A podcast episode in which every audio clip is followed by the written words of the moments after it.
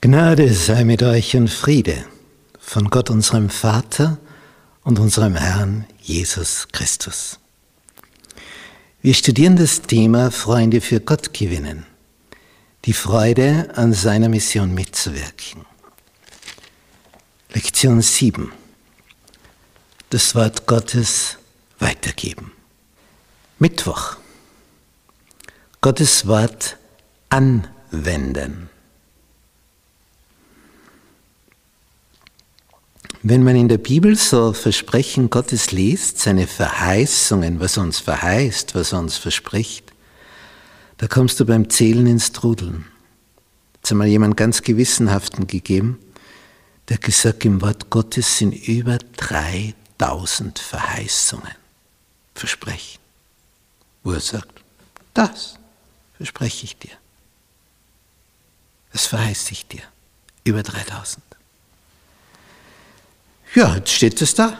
Aber wie wird das jetzt wirksam in meinem persönlichen Leben? Wie kann ich das anwenden, dass es bei mir wirksam wird? Da braucht es also etwas von meiner Seite. Er, der Herr des Universums, hat jetzt was versprochen, etwas verheißen. Aber wie kommt es jetzt rüber zu mir?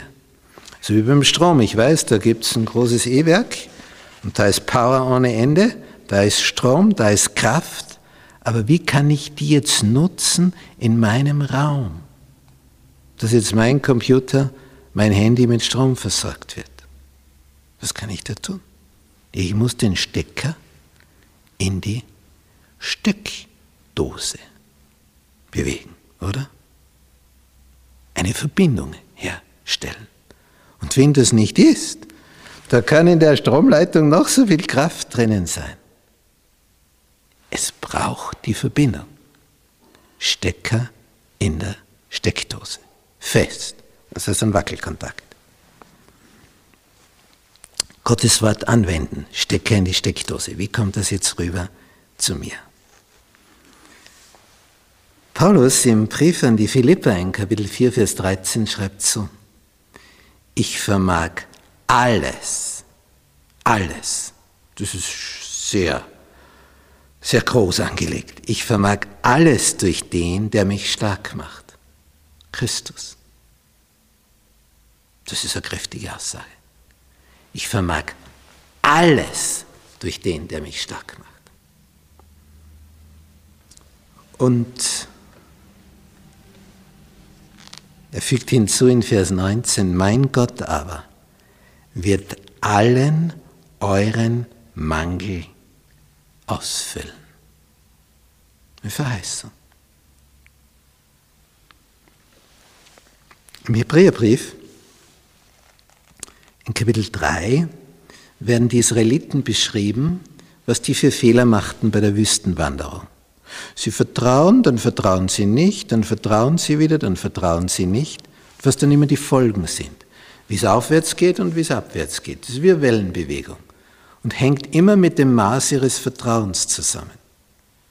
Wenn es kein Wasser gibt, ist das erste, wir haben kein Wasser mehr. Der vertraut, sagt, Gott wird uns etwas geben. Die anderen, die kein Vertrauen haben, murren. Und? Wir brauchen Wasser, sonst sterben wir. Die anderen sagen, wir beten, damit wir Wasser bekommen. Und je nachdem, wie diese Grundhaltung ist, so ist das Ergebnis. Und Paulus schreibt hier im Hebräerbrief in Kapitel 3, Vers 19, und wir sehen, wenn wir das Volk der Israeliten betrachten, dass sie nicht hineingehen konnten nach Palästina, nach Kanaan, in das verheißene Land. War ja versprochen. Aber sie kamen nicht an. Ja, wie? War das jetzt kein Versprechen? Doch. War das keine Verheißung? Doch. Ja, wieso kommen sie dann nicht an? Wegen ihres Unglaubens steht da. Nicht, dass die zwölf Kundschafter, als die zurückkamen,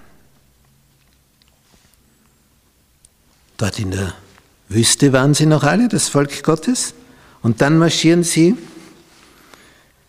immer näher, immer näher zu Kanaan, Palästina, heutiges Israel.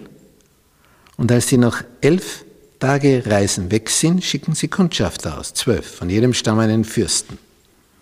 Also Spitzenkräfte sind da unterwegs. Und zehn von diesen Fürsten, die da abgesandt sind, sagen, ihr seht, das Land ist ein Traum.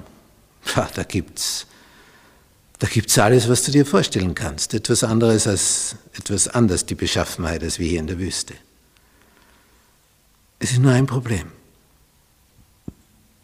Da ist schon wer. Und die haben Städte und Mauern um diese Städte. Und Riesen sind sie. Vergiss es. Gehen wir wieder nach Ägypten. Und zwei von den Zwölfen sagen, ja, stimmt. Traumhaftes Land, fruchtbar ohne Ende. Riesen wohnen dort. Städte mit Mauern, uneinnehmbar, scheinbar. Aber, was haben wir gehört? Gott hat es uns versprochen, dieses Land in Besitz zu nehmen. Daher schaffen wir es.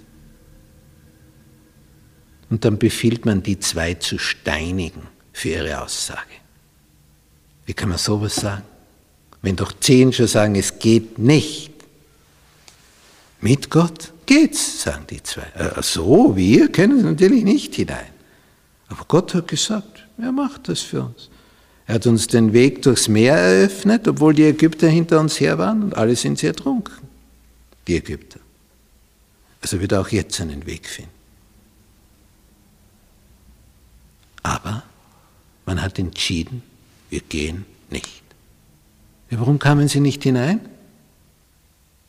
Wegen ihres Unglaubens.